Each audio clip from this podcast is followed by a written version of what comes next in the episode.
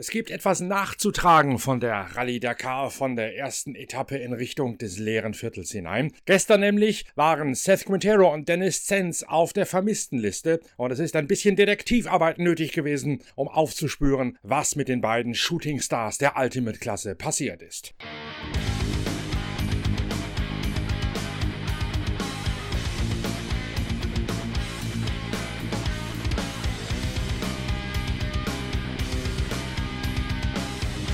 Genau das ist aus journalistischer Sicht einer der großen Reize dieser Rallye Dakar. Sie schreibt unheimlich viele Geschichten, teils parallele Handlungsstränge, teils aber auch welche, die sich erst nach und nach erschließen, denen man erst peu à peu im Laufe eines Tages oder vielleicht auch erst im Laufe eines Abends, einer Nacht auf den Grund gehen kann. Genau das ist gestern passiert mit Seth Quintero und Dennis Zenz. Der 21-jährige Amerikaner und sein deutscher Beifahrer sind ja die Shooting Stars der Marathon-Rallye-Szene schlechthin. Den Prolog gewonnen, dann am ersten Tag auf der ersten langen Etappe zu vorsichtig über die Steine gefahren, danach dann eine Rückmeldung mit Carajo in der Weltspitze und jetzt gestern fehlten sie plötzlich, waren nicht im Ziel und auch sonst keine Spur, kein Lebenszeichen von den beiden aus der Wüste. Man kann über GPS verfolgen, wo sich welche Fahrzeuge wann genau auf welchem Teilstück der jeweiligen Etappe befinden. Das geht in Echtzeit und darum ist relativ schnell klar geworden, Quintero und Sens stehen mit ihrem Toyota Hilux am Wegesrand. Und natürlich haben sie auch eine erste Rückmeldung gegeben ans Team, das allerdings seinerseits gerade unterwegs war in der Karawane vom einen Biwakort zum anderen. Das ist ja die Eigenheit der Rallye Dakar. Der Tross der Mechaniker, Ingenieure und Teamchefs bewegt sich auf der sogenannten Serviceroute weiter vom einen Ort in den anderen, während parallel dazu die Autos, Motorräder, Lkw und Side-by-Side teilweise eine völlig andere Route durchs Gelände wählen, um dort die einzelnen Wegpunkte abzuklappern, die es zu registrieren, zu validieren gibt im Onboard-GPS-System, um in Wertung zu kommen. Die Serviceroute ist entweder aus befestigtem Schotter oder sogar aus Asphalt, während die Akteure durch die offene Wüste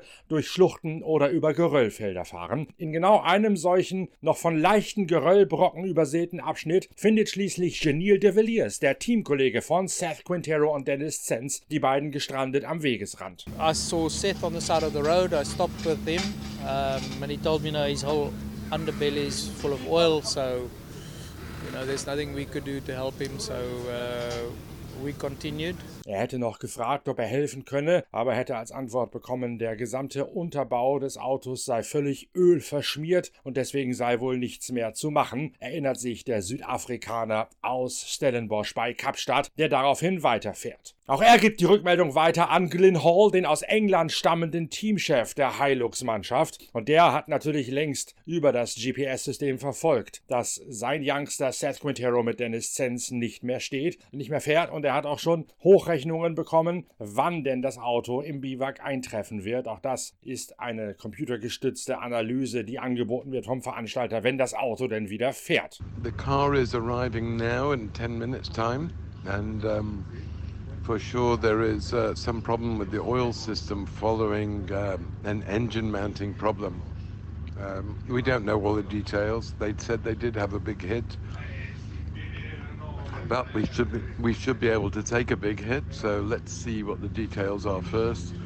Uh, if we have to change the engine, we will take the penalty so Seth and Dennis can get the mileage. Es sei nun bald soweit, hat er mir zwischendurch mitgeteilt. In etwa zehn Minuten erwarte er das Fahrzeug. Er hätte noch keine genaue Schadensaufnahme bekommen, nur gehört, dass offensichtlich die Motoraufhängung kaputt gegangen sei und man hätte ihm gesagt, dass das Auto einen ordentlichen Schlag mitbekommen hätte. Allerdings sollte eigentlich das Auto so robust sein, auch solche Schläge verkraften zu können. Müsste man sich in aller Ruhe mal anschauen. So die Rückmeldung von Glyn Hall, dem Teamchef des Hilux Großaufgebots aus Südafrika. In der Tat schaffen es Seth Quintero und Dennis Zenz dann mit ordentlich Verspätung zurück ins Biwak. Dennis Zenz nimmt den Faden auf. Ja, lief ganz gut. Äh, Split 1 äh, haben wir, glaube ich, P2 gesamt, haben uns gut gefühlt, haben einen guten äh, Groove gefunden.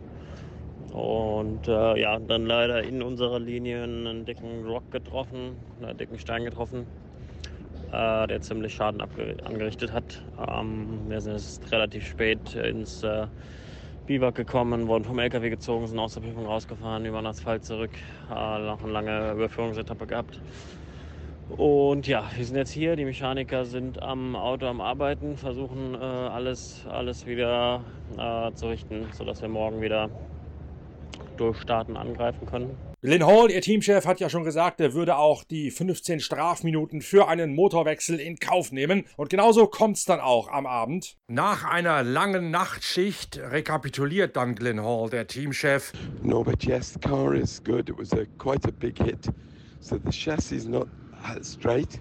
So I would say the car is uh, 95% or 90%. Um, we had to put the engine, so big penalty, 20 hours, um, because the chassis was too wide and it broke the block. Uh,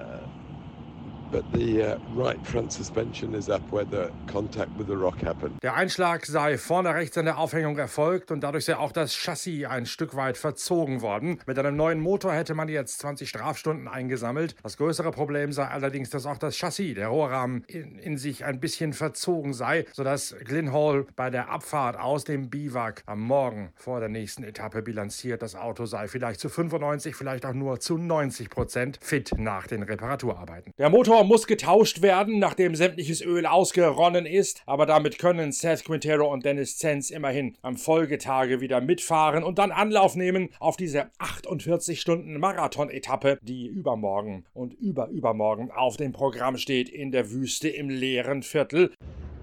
Äh, Ergebnis ist natürlich, äh, ja, äh, Gesamtwertung sind wir, spielen wir keine Rolle mehr, wir kriegen eine Stage Penalty kriegen gegebenenfalls noch eine Penalty für, für die äh, mechanischen Arbeiten, die die Mechaniker jetzt durchführen, äh, wegen Teile tauschen. Und ja, hoffen, dass wir morgen wieder am Start sind, äh, uns dann morgen sammeln, einen Systemcheck machen und dann quasi ab der ab der 48 Stunden Chrono Stage am Donnerstag dann äh, auf Stage Points Jagd gehen. Äh, wir können noch Punkte für die Weltmeisterschaft für jeden, jede Stage einfahren. Das ist unser Ziel. Ich hoffe, das gelingt. Äh, und ansonsten wollen wir natürlich auch unseren, unsere Teamkollegen unterstützen. Äh, Lukas und Daman, die sind, glaube ich, P4 Gesamtwertung. Ginil sind P11, auch noch gute Positionen. Ähm, ja, also wir haben noch ein paar Sachen hier zu tun.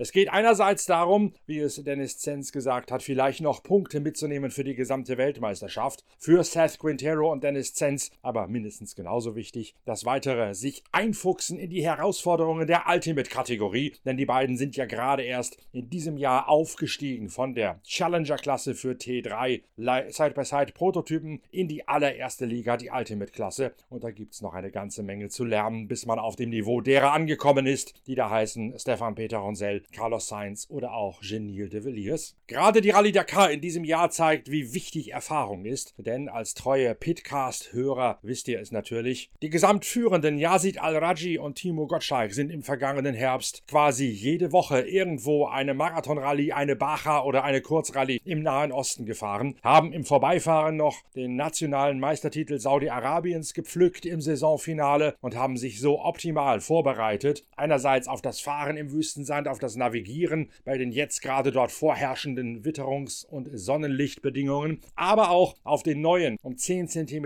in der Spurweite gewachsenen Toyota Hilux der Ultimate-Klasse mit dem neuen Dämpfungsprinzip. Und das ist sicherlich auch ein großer Bestandteil der derzeitigen Erfolgsstory, die die gesamtführenden Yazid Al-Raji und Timo Gottschalk in der jetzigen Phase der Rallye Dakar gerade schreiben. Viereinhalb Minuten Vorsprung bringen sie mit in die heutige Etappe, die mit gut 100 Kilometern relativ kurz daherkommt kommt. Seth Quintero und Dennis Zenz werden sie nachher wieder in Angriff nehmen. Und dieser Geröllbrocken, dieser Steinschlag, der sie dort erwischt hat, der klingt zwar ärgerlich und auch vermeidbar, aber sie waren nicht die einzigen, die von Gestein auf dem falschen Fuß erwischt worden sind. Nicht zuletzt ihre eigenen Teamkollegen, die ihnen haben helfen wollen. Genil de Villiers nämlich hat es ebenfalls erwischt. Und der schildert eindringlich. You know, started off this morning. Um, I caught the car in front of me, obviously in the dust.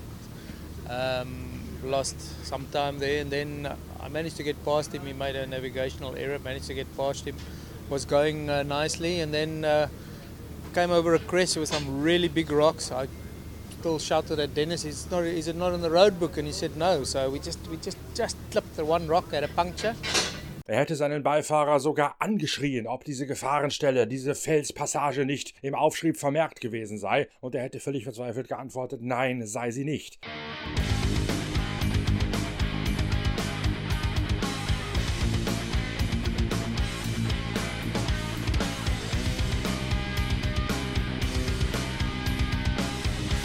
Zeigt also einmal mehr, wie schnell man auf dem verkehrten Fuße erwischt werden kann. Und die Recherche, die zu diesem Breaking News Podcast eurer Lieblingszeitschrift Pitwalk geführt hat, die zeigt auf eindrucksvolle Art und Weise, warum die Rallye Dakar so faszinierend ist. Für Teilnehmer, für Fans, aber auch für uns Journalisten. Schön, dass ihr schon zugehört habt am frühen Morgen. Wir hören uns dann im Laufe des Tages wieder mit der Analyse der heutigen Kurzetappe rein ins leere Viertel, ran an den Persischen Golf und rein in die nächste Eskalationsstufe der härtesten Motorsportveranstaltung der Welt. Bis dahin, tschüss, danke fürs Zugucken, euer Norbert Okenga.